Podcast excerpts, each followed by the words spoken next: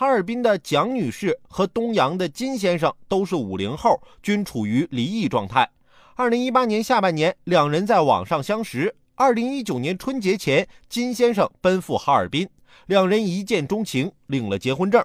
蒋女士随金先生就一起回了东阳老家，共同生活。没想到蒋女士到东阳后，每天呕吐，甚至都无法下床。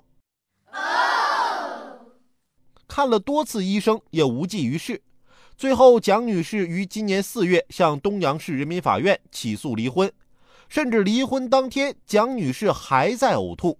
金先生表示自己是残疾，可蒋女士并没有嫌弃过，虽然不能做夫妻了，但以后仍然是亲人。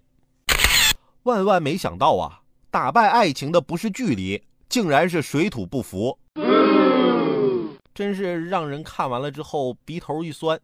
哎，我得平复下心情。